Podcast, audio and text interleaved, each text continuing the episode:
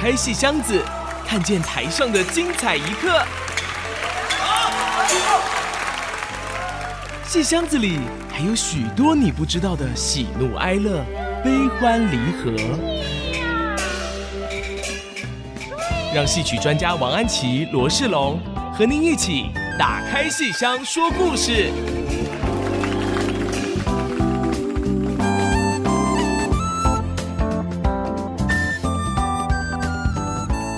各位亲爱的听众朋友们，大家好！欢迎大家收听《打开戏箱说故事》，这里是 FM 九七点五 ICG 竹科广播电台，我是罗世龙，我是王安琪。我们的节目在每个星期五晚上的八点到九点首播，星期天的下午一点到两点重播。节目也会同步在 IC 之音随选即播、Apple Podcast、Google Podcast 以及 Spotify 上线。我们这节目从开播到现在已经差不多有十集了哦，差不多了。对，从这一开始我非常的忐忑不安，到现在 哎，经历过了很多这个来宾也好，跟安琪老师聊了很多话题啊，从新编戏啊，或是这个老戏啊，我们也聊过不同的剧种。对，那其实我一直有一个想法在心中盘旋很久啊，就是说我们其实节目在聊这些戏的过程中。我觉得或多或少，其实都是在想一个京剧的传承这个议题啊，是。那不管它是用一个什么样的形态，不管是新编的也好，不管是演一个老戏也好，嗯嗯、啊，改编也好，跟别的媒体结合也好，其实很多时候，包括我们这个节目，其实也就是在想，怎么样让这样一个艺术有一个呃发展或是一个传承。对，是。是嗯，讲到这个传承啊，我就想到，嗯，就前不久三月七号那天呢、啊，我去参加了一场我非常感动的一个仪式，哦、一个拜师仪式。哦，哦，我们现在还会有拜师仪式哈、哦，是是是，是吴兴国收徒弟，收一个年轻的朱伯成。哦，是，这个是一个年轻的很好的一个武生。嗯，我看朱伯承的戏也看了好一阵子，那吴兴国当然更是更是看了 看了一辈子哈。那那天我也知道朱伯承跟着吴兴国已经好久了，有十年了。那那天吴兴国还特别打电话跟我讲，三月七号我要收徒，我办了一个很慎重的拜师典礼。他希望我去当见证人，哦、那我就想，因为我现在年纪够老了，所以就可以去见证了。然后那一天啊，那是星期天早上，那个礼拜哦，忙得不得了，很累。一个星期我看了六场戏，哇，很难算哈。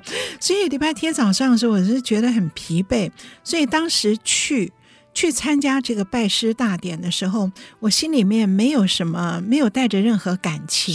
好啊，虽然跟吴兴国是很有感情的，可是我那天就这样子，就是空着一颗心去的。我就觉得，哎，我现在就是来做好这件事。好，早上十点半做完这件事，然后我下午还有一场戏要看。是啊，结果没有想到那天情绪澎湃激荡。哦，那是为什么呢？一来，这个典礼非常非常的慎重，请出了京剧的祖师爷。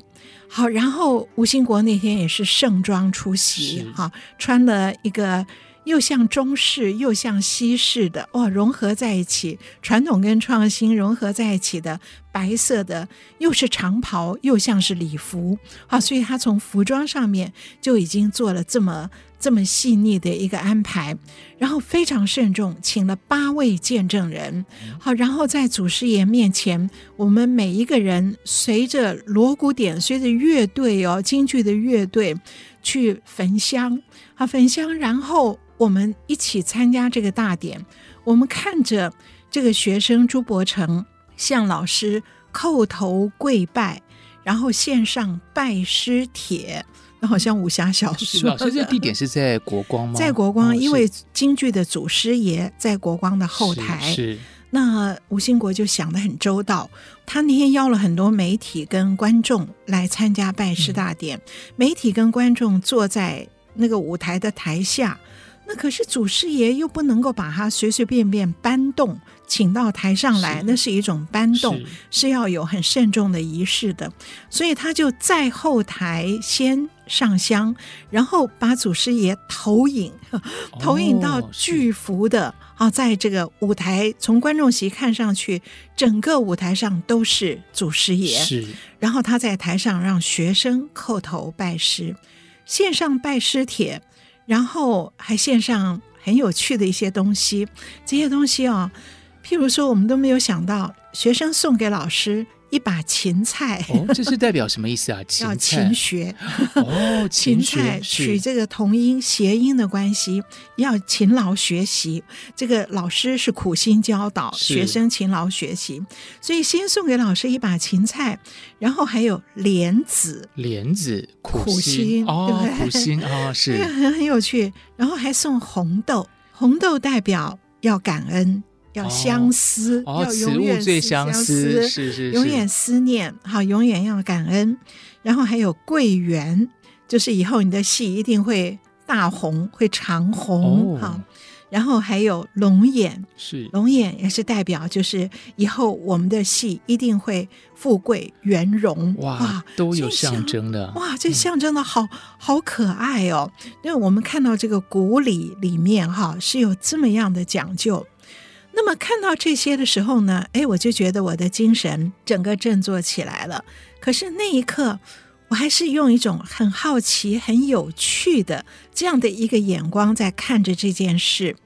可是接下来，当这个徒弟朱伯成他已经二十六岁了，他也是盛装出席，可是他在老师面前跪下来三叩首，那么虔诚的叩头的时候。我就觉得很感动。嗯，我从原来的一个我一颗心空着去，然后到我开始有精神关注整个事情，到我开始感动。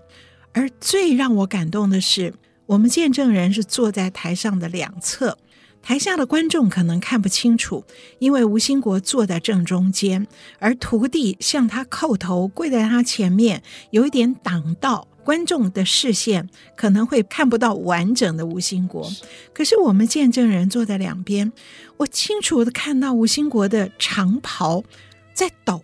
哦，在抖，在抖，抖的好厉害。他那个腿张开着，然后那个中间的长袍就整个在抖，我就在看是怎么回事。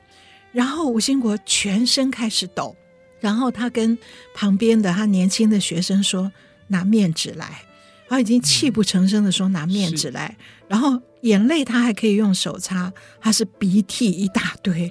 哦，那一刻，我先是觉得哇，怎么了？然后接下来我们立刻懂了。然后我觉得我们坐在台上这些见证人都红了眼眶，好感动，好感动哦！因为你看到老师一个受徒弟三跪九叩的老师，他为什么会激动到那样？我们都懂了。我们都懂得是怎么回事，为什么呢？为么？因为吴兴国有介绍他为什么找我们当见证人。是、嗯、第一位是现年九十多岁的郭洪田郭老师，这是吴兴国小时候的武功启蒙老师，所以他请了一位他自己成长过程中从小到大每一个阶段的关键人物。那他找我去，是因为他在陆光国剧队演新戏的时候，他是说我在剧本的文学上，哈，跟他有很多的讨论。然后他还请了当代传奇的创团的团员李小平、王冠强，然后也请了当代传奇这几年重要的编剧张大春，还有周华健跟金世杰戏剧指导，以及他的妻子林秀伟。好，所以就是。他把他自己成长过程中每一个跟他有密切关系的这个伙伴们都来当见证，看他收徒。而我们对吴兴国的一生都很了解，是我们都知道那一刻，我们都知道他为什么哭了。他一定想起四十二年前，他也是二十六岁的时候，他拜师周正荣。可是后来也是一个慎重的鼓励，是可是没有这么大场面。可是最后，周正荣跟吴兴国之间的师徒关系是决裂收场的，甚至到周正荣过世都没有去达到和解。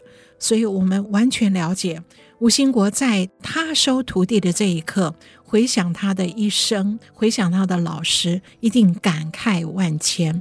那我们每个人也都很感慨，而且我们感慨的不只是他们师徒的关系，我们更感慨到啊，京剧在台湾以及整个台湾。在民国七十几年那个过程中的处境。是四十二年前，那是今年是二零二一年，所以四十二年前差不多是一九八零年代左右。对，是。对，民国七十几年，是是是，哇，八位见证人在台上，然后呢，一瞬间了解到吴兴国老师就四十二年前的这个生命经验，跟今天交叠在一起。这个听起来有很多很细节的故事在里头。那我们先休息一下，再回来请安琪老师跟我们分享这些细节跟这些故事。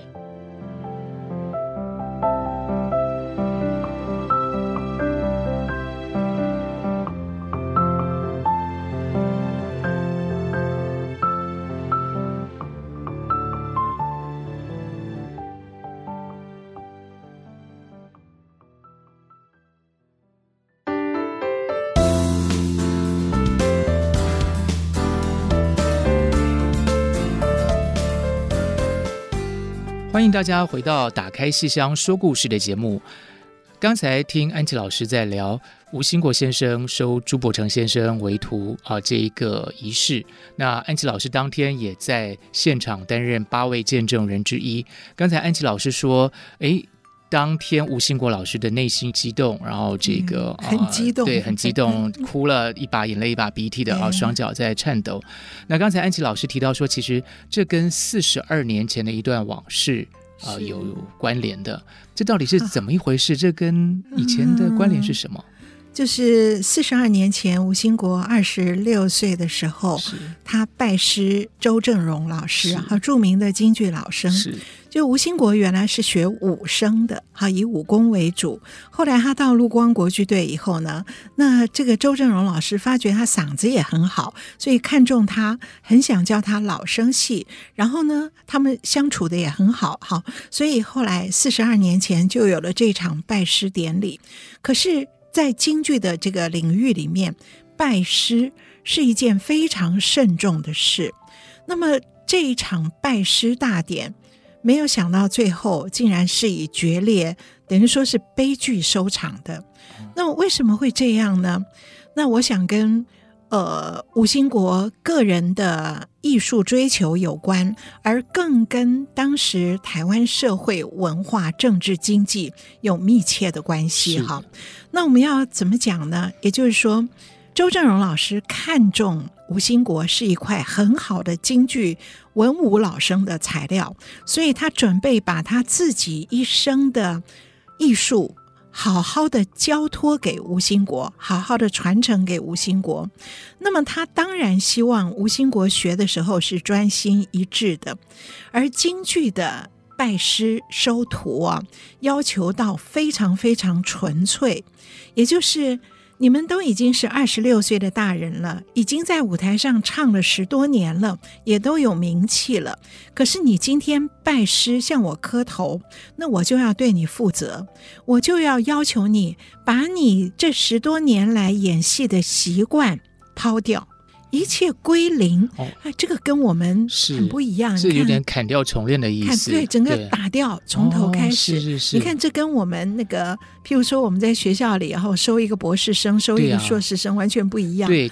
我我们是希望他们根基很丰厚，是，然后他就照着他的样，对，在一个基础上去学一些东西，然后长成一个他想要的样子。我们就是从旁辅导他，长成他要的样子。对，可是京剧不一样哦，京剧自古以来你要收徒就是这样。我先跳开周正荣，我先讲一个更古老的一个例子，在民国初年的时候，余派老生。余淑妍，余派老生余淑妍开派宗师哦，他不轻易授徒。那结果呢？他只看中两个好苗子，是他是愿意收他们为徒。一个是孟小冬，哦、是，是大名鼎鼎的孟小冬，因为他曾经是梅兰芳的情人，是也后来嫁给了上海滩的杜月笙。杜月笙，所以孟小冬传奇式的人物。那么余淑妍看中他唱得好，虽然是女生，可是唱得好，可以继承我余派衣钵。好，所以余淑妍收孟小冬为徒。另外一个呢，就是收了李少春，就是在台湾非常有名的老生李宝春的父亲李少春。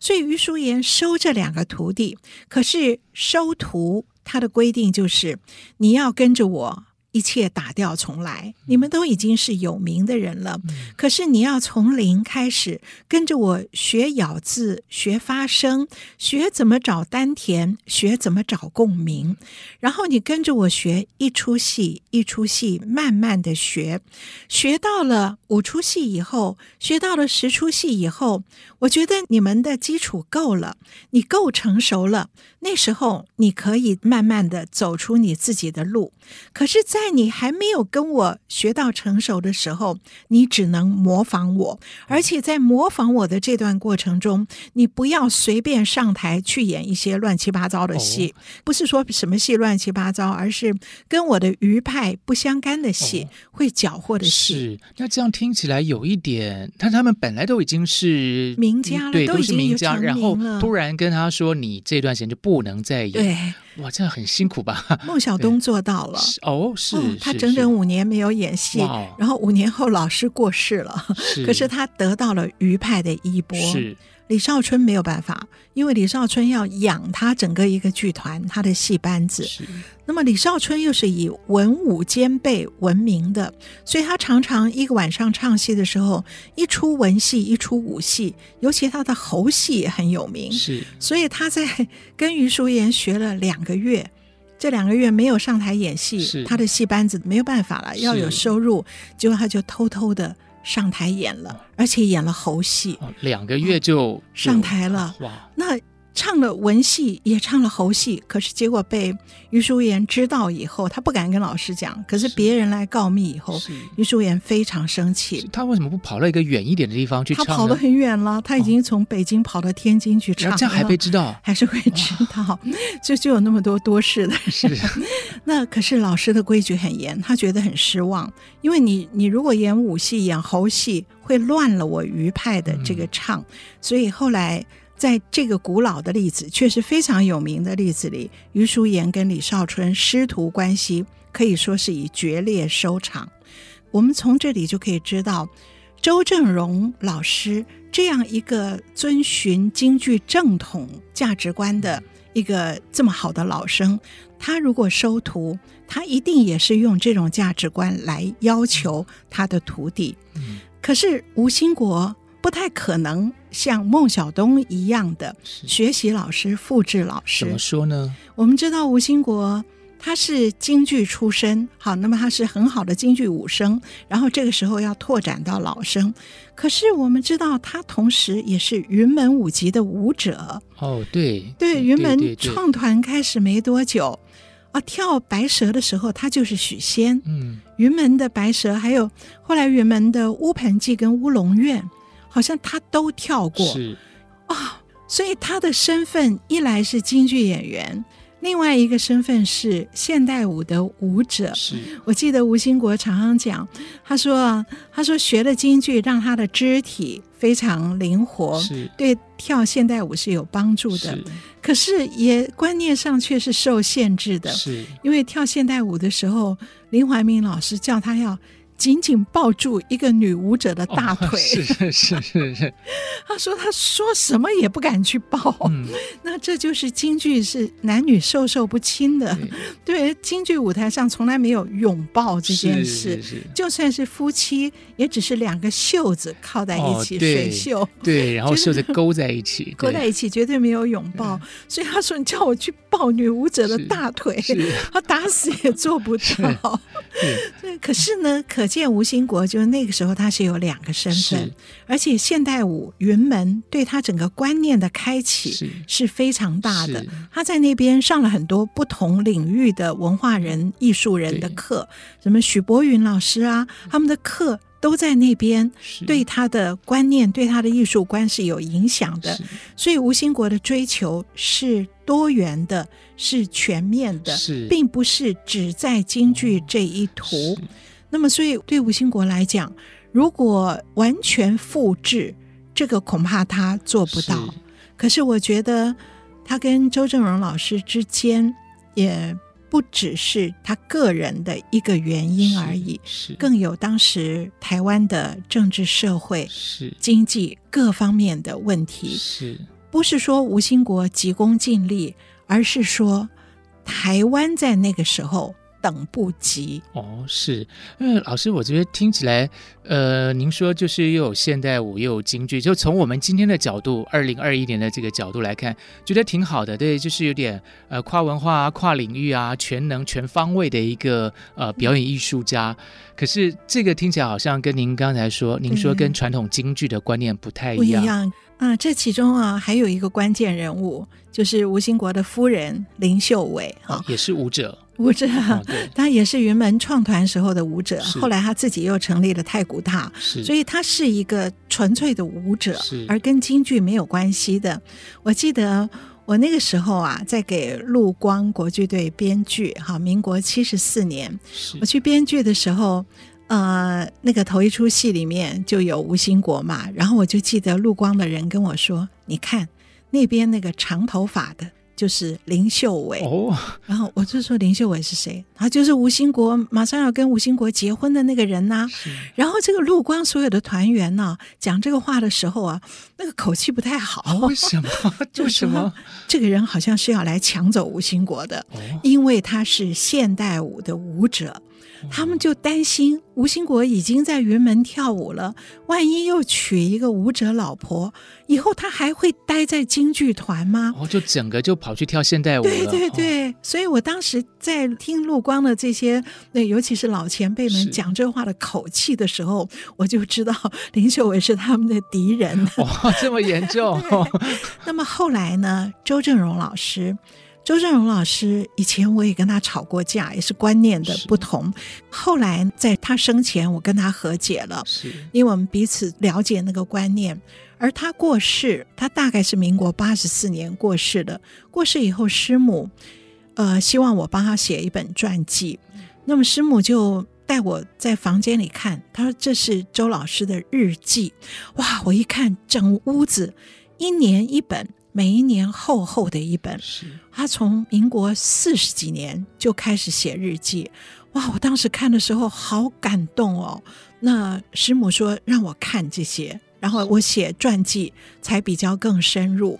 那我我把这些日记抱回去，就回到我当时在清华教书嘛，我就回到清大的研究室，哇，拿出一本放在腿上。哇！结果那个民国四十一年的日记都已经碎了，不止泛黄，而且就一翻它就碎了。哇！那个碎纸片就散在我的裙子上，片片是记忆，片片是时光，片片是记忆。我我当时就，哎呀，好激动啊！我觉得他的人生，那个民国四十一年我还没有出生，可是他用笔记下了他当时的心境。哎呀，我想我我被承担了这么重的重任，我要如何把周老师的生命把它拼贴复原起来？是。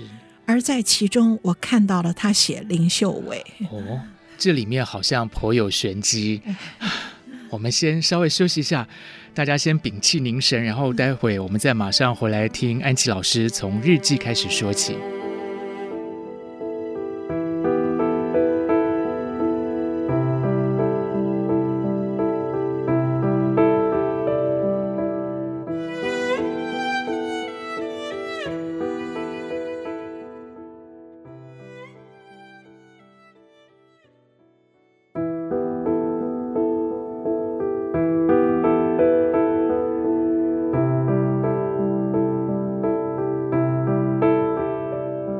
欢迎大家回到《打开戏箱说故事》的节目，我是罗世龙，我是王安琪。刚才听安琪老师说到受托去写周正荣先生的传记，然后呢，从师母那里得到了这个日记，日记打开来，片片是回忆，片片是时光碎裂在啊老师的这个书桌上啊。那这里面，老师刚才说有一部分是讲到林秀伟老师啊，我就在里面四十多年的日记，我当然。除了看我没有出生以前他那时候的生命之外，我当然急着想翻他跟吴兴国的这一段，究竟是怎么？对，对他们师徒的决裂，在整个文化圈、艺术圈，大家都众说纷纭嘛。那我就翻到周老师在日记里面写的说：“今天吴兴国跟林秀伟到我家来，带着一个蛋糕跟我说，我们要结婚了。”是。然后他就写说：“那我就叫师母赶快做菜呀，给他吃啊。”然后我们一起吃了饭。那他走了以后，他说：“我在想，他要结婚了，他还会不会这么专心的练京剧？他会不会就跟着秀伟去跳舞？”啊，我看到这一段，好难过。对啊，我就光用听的，我就觉得，可是我不懂的是。感觉上是一个很关心学生的老师，是，那怎么说着说着就决裂了呢？这个莫非是他太严格吗？还是说到底是怎么一回事呢？我觉得当然有一个导火线了哈，就是可能他教某一出戏，然后吴兴国没有照着他的样子走，那么可是。背后的原因更深更广，那也就是我们刚刚举的余淑妍跟李少春的那个例子，嗯、就正统的京剧观念，你一定要跟我学，学好了之后，你再去做你自己，急不来。嗯、可是我觉得在吴兴国拜师那个时候，那个时候的台湾等不及，不是吴兴国个人急功好利等不及。是那个时候的台湾，你刚刚算是一九七九年，对，我刚才又算了一次，是一九四十二年前是一九七九年，七九年，然后到他跟老师学了几年戏，他差不多到八零年代初，那个时候的台湾，因为我自己是经历过那个时代，我跟吴兴国我们差两岁，所以我们共同经历过那个时代，我们知道从七零年代到八零年代。台湾是一个政治挫败，是。可是经济起飞的年代，是，是相反的。好冲突哦，好冲突。政治为什么挫败呢？是退出联合国，是。跟和美国断交，是。这两个政治的大挫败，让我们觉得我们是亚细亚孤儿。是，而为什么有这么强烈的孤儿的感觉呢？因为在此之前，台湾整个的。文化艺术整个的价值观是跟在西方之后的，嗯、简单讲，尾随在美国之后。是像我这个年龄的人，跟吴兴国同样的年龄的人，哈。啊，我小学的时候啊，我们班上很多同学常常打电话到美军广播电台去点歌。哦，点歌，点歌不是点京剧。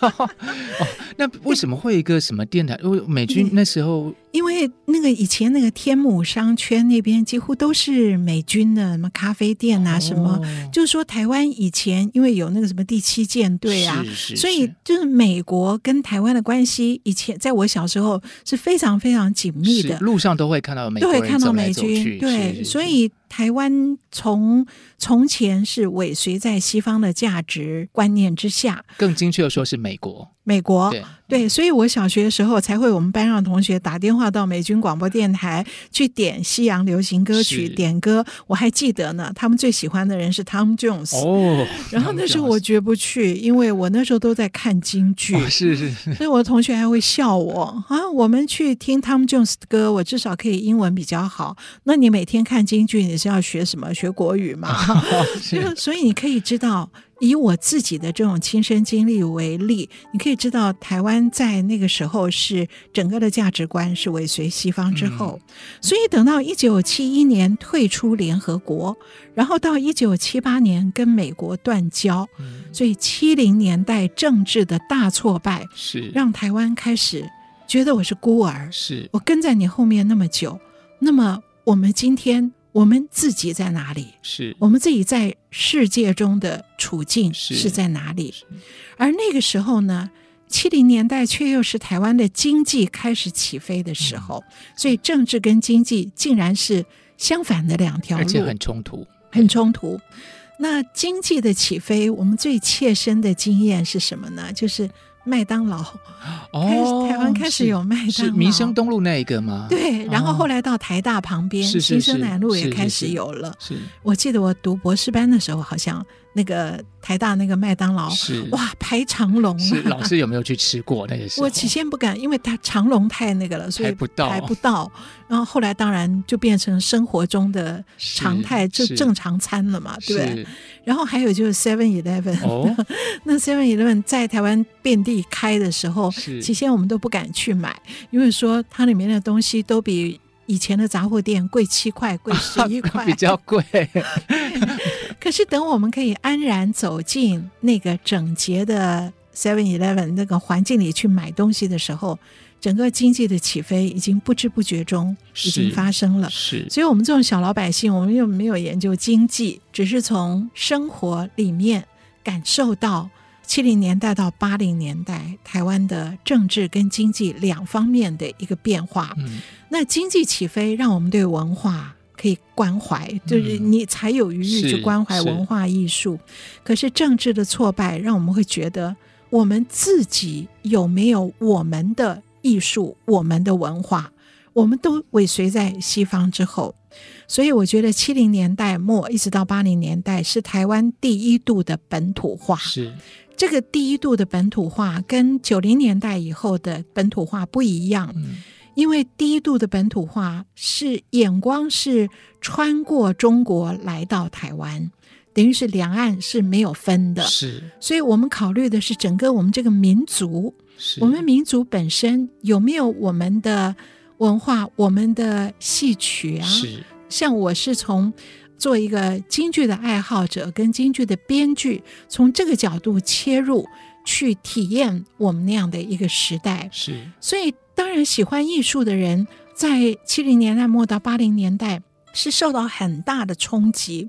我们都希望把自己的艺术和我们这个民族的艺术，能够被我们下一代新的观众所接受、所看到、所肯定。是。是可是下一代的观众都是在西方的价值观里成长的。如果我们就直接把我们的艺术摊开来，直接交给他们，他们不习惯，是不会接受的。所以那个时候的艺术都是一种，其实那时候已经有一点跨界的味道了。嗯、是我用云门做例子哈，云门稍早一点，云门是现代舞。可是他用了“云门”这两个字，嗯、中国的意象太明确了。古书里取出来的，古书取出来的。嗯、然后他第一支有名的舞是《白蛇传》，是 吴兴国去跳的，林秀伟的青蛇和吴素君的那个哈。然后后来跳过乌盆记、乌龙院，都是京剧的故事，当做舞马。所以现代舞可是取材自中国，后来还有跳寒食，是对不对？中国的这个一个节气。是是那么，这个是云门的一个稍早的云门。西方的身体来讲，中华文化的这个精神。对，对然后一直发展到新传，嗯、对。是。然后另外一个相反的例子是郭小庄的雅音小集，他是在一九七九年成立的。是。那么他是演京剧，郭小庄是京剧演员。可是他知道传统京剧已经不被年轻观众所喜欢了，他很急切要怎么样把这个京剧我们自己民族的艺术让新一代的观众看到呢？他把京剧放到。当时的国父纪念馆，也就是当时没有国家剧院，嗯、国父纪念馆是云门在那边跳，是。是最现代、最时髦的一种感觉，所以他就不在国军文艺中心演出，他把演出场地搬到国父纪念馆，然后他邀请聂光岩老师，好、嗯、受西方剧场训练的聂光岩老师来为京剧做舞台灯光的一个设计。所以，京剧传统的这个戏曲要经过西方剧场规律的融合，才能够被年轻的观众所接受。嗯、所以这个是台湾在那个年代，然后稍后的那个兰陵是。也是这样，金世杰哦，合珠新配，合珠新配，你看合珠老配是什么？就是京剧里的 这个京剧的合珠配，是。对，那是原配啊，是京剧合珠配，他用一个京剧的老故事，然后演为现代戏剧，是，所以那个时候民歌运动也是在稍后，也就是大家要寻找。我们这个被抛弃的孤儿，我们在宇宙中，好，在整个世界里面，我们有有没有属于我们的文化艺术？所以台湾在那个时候等不及，是在找一个自己的一个定位，对，究竟是在哪里？对，哦，对。那这样的一个定位跟找寻自己的一个文化这件事情，那怎么样又跟吴兴国老师的这个呃，跟周正荣先生的决裂产生关联呢？我们先休息一下，待会儿马上回来再请安琪老师跟我们细说分明。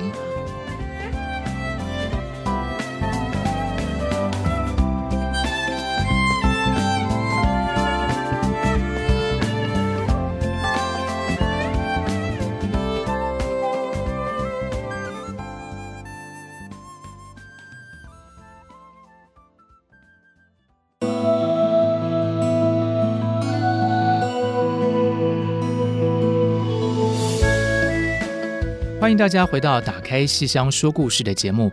刚才前一段节目里头，安琪老师跟我们聊到，在一九七零年代、八零年代，当时整个社会环境的转变，不是吴兴国老师等不及，而是整个台湾社会等不及这件事。那这件事情又怎么跟当时他们师徒的决裂产生关联呢？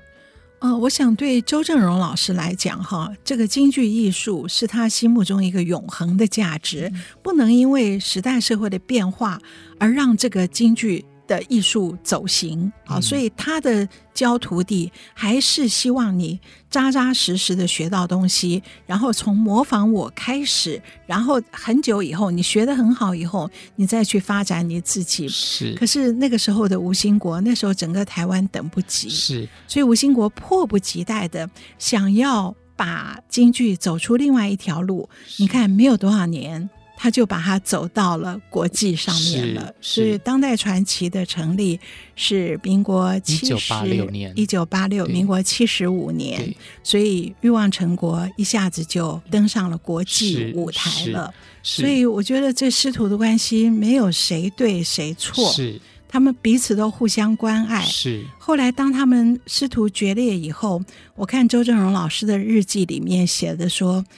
兴国今天演戏，演传统戏，他还是坐到剧场的楼上最后一排去看着，是，是，所以心里面还是彼此关爱的，是，真的没有对错，是，是时代。是我们今天节目一开始的时候讲到传承这件事情，我觉得对我来说，他们两个师徒之间。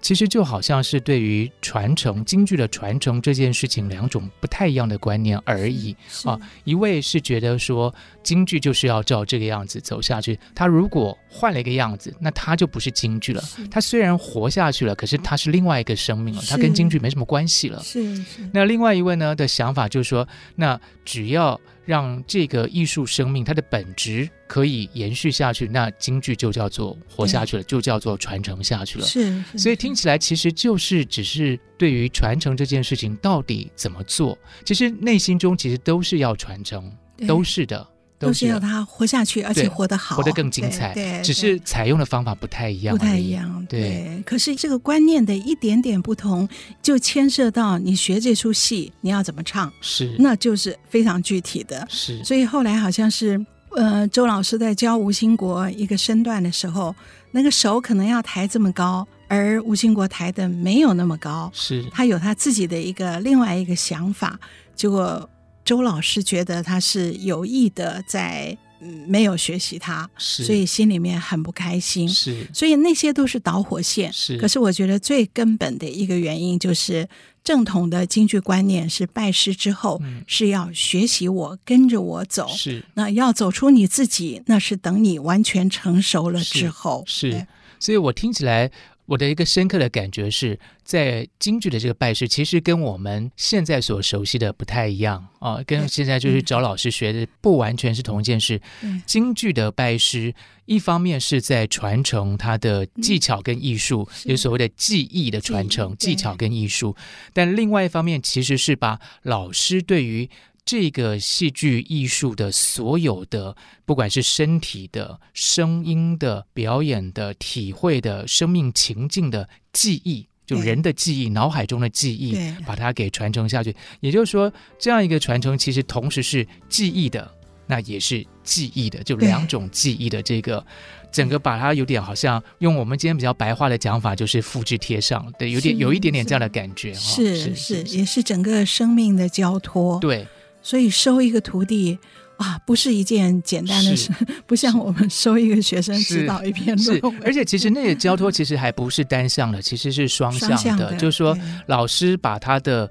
呃，生命交托给你，但是某方面来讲，其实也是学生辈的把你的生命交托给老师了，是就是以后就是跟着你了，是一个很深刻的叠合在一起。对对对，所以那个拜师典礼才会那么样的隆重庄严，而且有那么多的见证人。对对对，对，是一个很慎重的，而且是在祖师爷面前立下 有一种山盟海誓的感觉。是是是是是。那老师，我这个有一个问题，那那我的疑惑就是，那那这样子的话，像朱伯成先生拜吴兴国老师为师，那这个意思是说，那他再来这几年就有一些什么限制吗？还是说就比较以前的老师的要求吗？像我们刚刚讲的，余叔岩收孟小冬跟李少春那个年代的时候是更早以前，而且是京剧大流行的时候，嗯、所以你肯来拜师，就表示你真的是要学一套艺术回去，而不是说。呃，教一两出戏而已。那么，可是周正荣老师教吴兴国的时候，并没有限制他不能上台演出，只是说你，我今天教你这出戏，你要百分之百的学下去。好，你不能够就在我刚教的时候，你就有你自己的主意。嗯、好，这个是不容许的。你要先模仿学习之后，以后再改。所以，并没有限制他们上台演出。可是，我觉得那天吴兴国为什么会那样的哭？一定是他看到朱伯成二十六岁，就是我当年那个年龄。可是中间经过了四十二年，而这四十二年来，台湾京剧的整个观念已经变了。我们现在最流行的是跨文化、跨领域、跨界。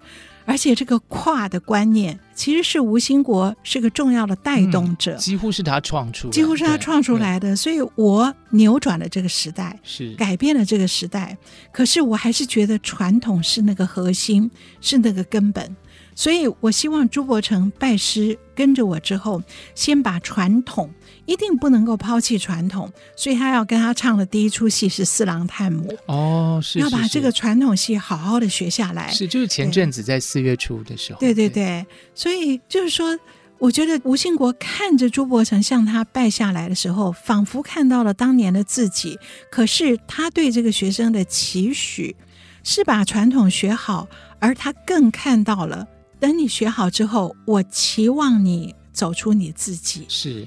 所以我那天当那个见证人，我也不晓得原来我们每个人还要讲一个是训勉词哦，就那很紧张。可是那时候我们已经很感动了，因为看他哭，我们都。红了眼眶，那时候我就想起这段往事，所以我就跟朱伯承说：“你今天拜师，可是我们不希望你只做一个小吴兴国，是，就是不要只做一个吴兴国的分身或是复制品。是，我们期待的是，经过这段历程之后，你能够做你自己，朱伯承，把朱伯承做大，做一个大朱伯承。是。”我相信这也是吴兴国对他的期许，所以时代在变，而吴兴国身在其间，我想他又是时代的创造者，而他可能会对于生前都没有跟老师和解，应该一定有一个伤口在那个地方。是。其实刚才安琪老师提到，时代已经在转变，对于戏曲的观念也在调整跟不断的改变当中。那对于我们一般的普通的观众来说，我觉得听安琪老师今天分享这样一个拜师的过程跟历史的渊源之后，我有一个非常深的感触，就是今天不管是什么人在哪一个领域里，其实京剧演员也好，普通观众也好，或是我们生活中的任何一个人也好。其实都在找寻你的定位在什么地方。对对对，对。那每一个人有他自己的一个舞台，在这个舞台上，你有一个位置。那这个位置怎么来的啊？像刚才安琪老师讲到，一九八零年代整个台湾的一个政治的经济的背景，今天我们也一样的有我们这个时代的一些挑战跟变化。那我觉得听到安琪老师在分享这些过程中，其实也是在帮助我们一个普通观众或是听众。在重新梳理这些年来台湾的一个变化跟发展啊，虽然我们不一定真的在那个时代经历过或是生活过啊，我们的节目可能有一些听众朋友是很年轻很年轻的，他可能根本不知道那时候是怎么一回事。可是正是因为这过去发生的点点滴滴、星星点点，人与人之间的种种的关联，然后呢，造就了我们现在每一个人的一个定位点，是对。刚才安琪老师提到那个很有意思哦，就那个时候去 Seven Eleven 买东西，对，对我我觉得我在以前在念书的时候，有段时间在写论文的时候，其实也算很忙，然后忙到可能都不出门，然后、嗯、那但是呢，其实每天出门可能就是去。便利商店 买个东西，在那一刻你在买东西的时候，你跟人接触，你的一个关联就建立起来了。嗯，那我们的人生其实就是这种点点滴滴、种种的关联所建立起来的这个定位。是，是，对，是，是。那所以我觉得这样的回顾虽然是在讲戏曲，可是其实是在梳理我们每一个人的生命历程。是，我觉得非常的感动啊。其实像我，我这个人，我一辈子懂得的东西很少，然后我的兴趣没有没有没有，真的我兴趣也很窄。可是透过戏曲，我在看整个世界，是，所以也在回头看我自己的生命。所以我觉得每个人都是这样，就是一个切入点就好了。是入口也是出口，透过它可以看到很多很多东西，不一定说是啊，每样都要懂，每样都要去碰一点，那个对很多人来讲是不太可能的。可是专注一样东西以后，体会会很深很深，而这个体会可以关照到。整个世界的这个面向是有一句话叫“一生悬命”，大概就是这个意思吧。是是是是是。那今天我们非常高兴跟安琪老师聊到三月份的一场拜师的仪式，从这个拜师仪式开始聊，聊到戏曲，聊到生命的一些分享，包括台湾在过去的一些发生的事情。嗯嗯那今天我们的节目就先进行到这里喽。我们的节目也会在 IC 之音随选即播、Apple Podcast、Google Podcast 以及 Spotify 同步上线，欢迎大家收听。如果各位听众朋友们对我们的节目有任何建议，欢迎到 IC 之音竹科广播电台打开戏箱说故事的节目页面留言。我们的网址是 triple w 点 ic 九七五点 com。打开戏箱说故事，我们下个礼拜见。好，拜拜，拜拜。